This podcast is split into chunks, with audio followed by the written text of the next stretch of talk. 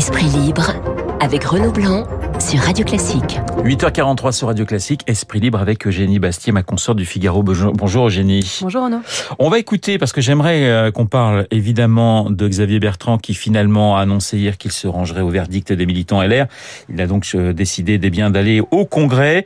La droite retrouve-t-elle un petit peu de raison? D'abord, j'aimerais vous faire écouter les réactions euh, d'Éric Ciotti. Ce matin, c'était sur Radio J, on l'écoute. Nous avançons vers le vers l'unité, vers le rassemblement, et on sait désormais que le 4 décembre, eh bien, il y aura un candidat unique euh, de la droite républicaine. C'est une très bonne euh, nouvelle, c'est une très bonne chose. Euh, je crois que la décision courageuse de Xavier Bertrand de, de revenir vers le, le, choix des militants de sa famille politique d'origine est, est un choix pertinent que je salue. Gérard Larcher, lui, le président du Sénat, était sur France Info.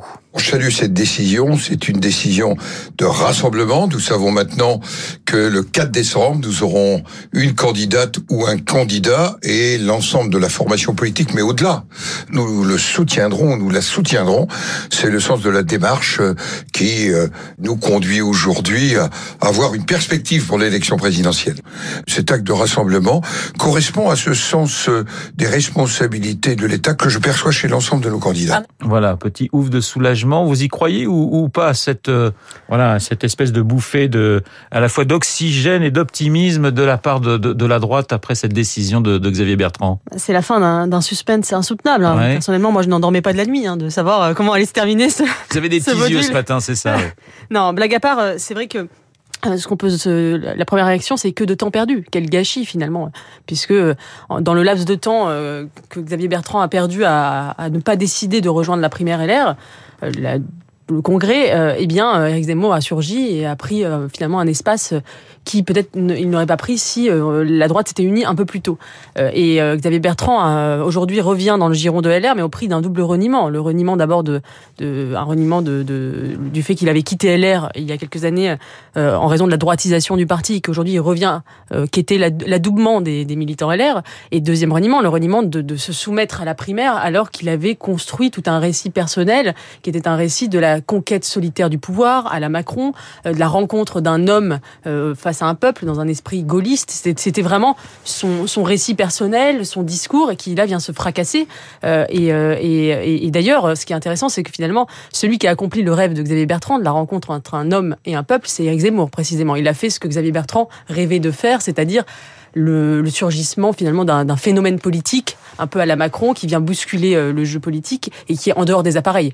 Euh, et, euh, et, et, Xavier Bertrand finalement lui doit se contenter de revenir dans le jeu des appareils, ce qu'il avait toujours refusé. Alors évidemment on va revenir à Eric Zemmour dans, dans, dans un instant, mais c'est assez fascinant de voir en quelques semaines le changement d'attitude de Xavier Bertrand sur France Télévisions. Non non mais moi je ne veux pas du la présidentielle c'est pas quatre tours, c'est deux tours. Là sur TF1 il change totalement d'avis. Est-ce que les, adhérents de LR peuvent lui faire payer ce, ce revirement, en quelque sorte, pour vous, Eugénie? Ah, Je crois que ça va être en effet compliqué pour lui. Euh, il a perdu le bras de fer engagé avec LR depuis euh, quelques mois. C'est clairement euh, ça que veut dire cette décision. et elle a peut-être été dictée à la fois par le succès d'Éric Zemmour et par le, le retour, j'allais dire, d'Édouard Philippe dans, dans, le débat politique avec son parti Horizon, qui vient finalement donner un appui à l'aile droite d'Emmanuel Macron et qui euh, entre euh, Zemmour et euh, Édouard Philippe, il y avait peu d'espace pour un, deuxième candidat de droite que serait Xavier Bertrand. Donc il a préféré se soumettre au, vote des adhérents LR parce qu'il n'y avait pas d'autre solution. Mais c'est un échec flagrant pour, pour Xavier Bertrand. Voilà, la raison l'emporte, mais il pourrait peut-être le payer cher. Vous parliez d'Éric Zemmour. On parle beaucoup concernant le polémiste et, et, et politique d'une bulle médiatique. Est-ce que vous partagez la bulle médiatique Zemmour? Est-ce que vous partagez, Eugénie, cette, cette analyse? Pas du tout. Alors c'est une petite musique qu'on entend beaucoup à gauche euh, qui dirait voilà en fait finalement le succès foudroyant d'Éric Zemmour euh, viendrait finalement d'une survalorisation médiatique du, polémiste. Euh, on l'inviterait trop dans les médias et en fait tout cela serait, une construction médiatique. On avait dit un peu la même chose de Macron en 2017 en disant voilà on montrait les unes qu'il avait fait dans les médias en disant c'est une bulle médiatique alors que je ne pense pas. Je pense qu'il venait répondre à un manque politique, à un vide politique et c'est la même chose avec Éric Zemmour. Et ça c'est une idée très forte euh, à gauche et notamment dans la gauche critique des médias, héritière de Bourdieu, qui pense que finalement tous les discours sont des constructions euh, médiatiques et que les médias sont toujours au service des dominants, construisent comme ça des monstres médiatiques. Il y avait dans Mediapart, par exemple, un article où un journaliste disait on a créé un monstre en parlant de Zemmour, comme si Zemmour était un produit euh, des journalistes. Comme euh, on se souvient aussi de Laurent Ruquier qui avait dit j'ai créé Eric Zemmour, euh, pardon, il, s'était excusé. Non, personne n'a créé Eric Zemmour. Eric Zemmour est venu et a, surgi parce qu'il répond à un manque, un vide politique, et parce qu'il répond à une angoisse très profonde chez les Français, qui est celle de l'immigration, auquel les réponses aujourd'hui des gouvernements sont perçues comme impuissantes. Et, et je crois que c'est assez méprisant en fait de dire que tout cela est un discours médiatique, comme si finalement, d'une part, euh, le peuple était une pâte molle sur laquelle s'im- s'imprimaient des discours, euh, qu'il était extrêmement influençable et que finalement, pour que la France cesse de se droitiser, il faudrait couper le micro à Eric Zemmour. Je ne crois pas du tout que ce soit ça. Et d'une part, si c'est une fabrication médiatique pure, Eric Zemmour, on pourrait se demander, mais alors pourquoi la gauche ne fabrique pas son Eric Zemmour, puisque c'est juste une fabrication? Euh, et non, il n'y arrive pas parce que précisément, euh, vous pouvez inviter euh, matin, midi et soir Philippe Poutou à la radio, il ne montera pas dans les sondages euh, à dix- à 10 ou 15 parce qu'il ne répond pas euh, à, une, à un vide, un vide politique. Souvent, on fait le parallèle entre Zemmour et, et, et Chevènement. Alors, non pas euh, du tout pour euh, les, les idées, mais euh, on se souvient qu'en 2002, Jean-Pierre Chevènement avait avait comme ça aussi fait des, des scores terribles dans les, les sondages. Il était monté à pratiquement 20% avant de, de, de redescendre pratiquement à enfin à 5%. 5,5%. 5,5% à l'élection présidentielle. Est-ce que c'est c'est c'est un risque pour pour Zemmour qui- Est-ce qu'il a conscience de ce risque et, et pour pour lui Est-ce que vous pensez qu'effectivement on pourrait avoir une trajectoire euh, qui ressemble à celle de, de 2002 pour Zemmour? C'est possible, euh, on verra effectivement euh, si, euh, si- Parce que la campagne en soi n'a pas encore commencé. Bien sûr, oui, non, mais, non, mais Ouais. je pense qu'il faut être très prudent euh, sur euh, sur les sondages actuels qui sont à six mois de la présidentielle, euh, extrêmement vagues. Mais euh, je pense pas que Chevènement soit parti si vite. Euh, et, euh, et effe- effectivement, il faudra voir si ça se consolide dans, dans le temps. Euh, je crois quand même que le, le climat politique est très différent, euh, que euh, Chevènement, lui, euh, répondait à une forme euh, un, un peu une, une construction politique qui n'a jamais véritablement pris en France, qui était celle de l'union finalement des souverainistes des deux bords, euh, à la fois la gauche et la droite, qui n'a jamais véritablement trouvé de débouché politique. Là où Éric Zemmour, euh, lui, euh, incarne euh, un autre, euh, une autre union qui est celle de l'union des droites, euh, et qui là peut avoir un espace politique euh, qui est beaucoup plus euh, qui est beaucoup plus concret, j'allais dire que que, que l'union des souverainistes des deux bords, qui euh, qui, qui n'a jamais jamais marché en, en France. On va quitter la présidentielle, on va y revenir avant la, la fin d'Esprit Libre. Avec ce bras de fer entre l'Union européenne et, et- et la Pologne, la Cour suprême polonaise s'est prononcée contre la, la primauté du droit européen sur la constitution euh, nationale. La décision euh, de la plus haute juridiction du pays peut-elle aboutir à un, un- ce qu'on appelle un, un, un polexit en quelque sorte? Quels sont, le, quels sont les risques et qu'est-ce que ça veut dire pour vous, Eugénie? Alors je crois qu'on en fait beaucoup sur cette décision du tribunal constitutionnel polonais. On, on parle de polexit, on hurle euh, à la, trahison de la part de la Pologne. On, on dit que Bruxelles ne peut plus tergiverser, doit défendre les valeurs fondamentales de l'État de droit. Ça c'est le monde l'éditorial du monde. L'Europe contre la souveraineté Oui, nationale. euh, et comme si finalement cette décision était extraordinaire, que c'était un coup de tonnerre, alors que, comme le montre très bien euh, Jean-Éric Schotten dans une tribune remarquable dans le, publiée dans le Figaro aujourd'hui, cette décision en réalité n'a rien d'inédit. On pourrait par exemple citer euh, la décision euh, de la Cour de Karlsruhe en, en mai 2020 en Allemagne, où la, la Cour suprême allemande décide, dit que la politique budgétaire de l'UE validée par la CGE n'est pas euh, conforme euh, à la constitution allemande, et, le juge allemand fait prévaloir le principe démocratique sur la primauté du droit européen déjà en mai, en mai 2020. Et c'est intéressant de comparer les réactions parce qu'à l'époque il n'y avait pas du tout ces réactions outragées. Là on a vu euh, on a vu des gens parler de, enfin montrer des drapeaux nazis comme si la, Pologne renouait avec les heures sombres de son histoire, etc. Il faut raison garder. Ça, a- déjà été le cas en, en Allemagne, en France aussi. Le Conseil constitutionnel à plusieurs reprises a dit euh, que la primauté du droit européen ne devait pas empiéter sur les domaines de la Constitution. Donc il faut raison garder. Mais sur le fond, euh, moi je crois que c'est très intéressant ce qui se passe.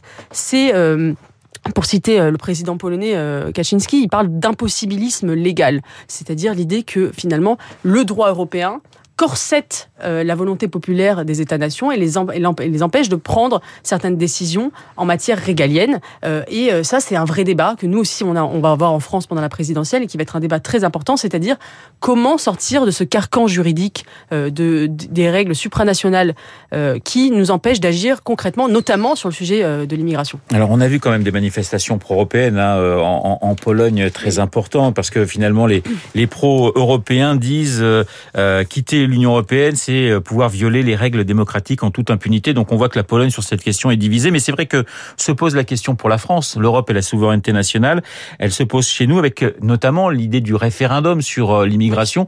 On a six candidats à la présidentielle qui, qui, qui souhaitent ce souhaitent ce référendum. Alors pas forcément, d'ailleurs, je ne sais pas si c'est la même question, loin de là, mais, mais mais effectivement, ça pose aussi un problème entre une question centrale, du moins pour pour un certain nombre de candidats, et, et, et l'Union européenne. C'est la question du référendum sur l'immigration est exactement la même question que pose le tribunal polonais, c'est-à-dire quelle est notre capacité, notre marge de manœuvre d'agir au niveau national par notre constitution par rapport aux normes de l'Union européenne, qui sont souvent des normes jurisprudentielles et qui euh, sont des principes un peu juridiques moraux abstraits qui ne défendent pas véritablement les, les peuples et les, et les nations. Et, et, le débat n'est pas véritablement pour ou contre l'Europe. On n'est plus dans ce débat-là, le, débat souverainiste, européiste. Le débat est quelle Europe voulons-nous? Et les Polonais, d'ailleurs, il pas plus européistes que les Polonais. C'est un des peuples, par exemple, qui, qui, qui monte sa plus forte adhésion à l'Union européenne, beaucoup plus que la France, d'ailleurs. Euh, et euh, donc la question, c'est quelle Europe voulons-nous? Voulons-nous une Europe abstraite, juridique, qui, qui qui nie les particularismes juridiques nationaux ou une Europe qui prend en considération la volonté populaire.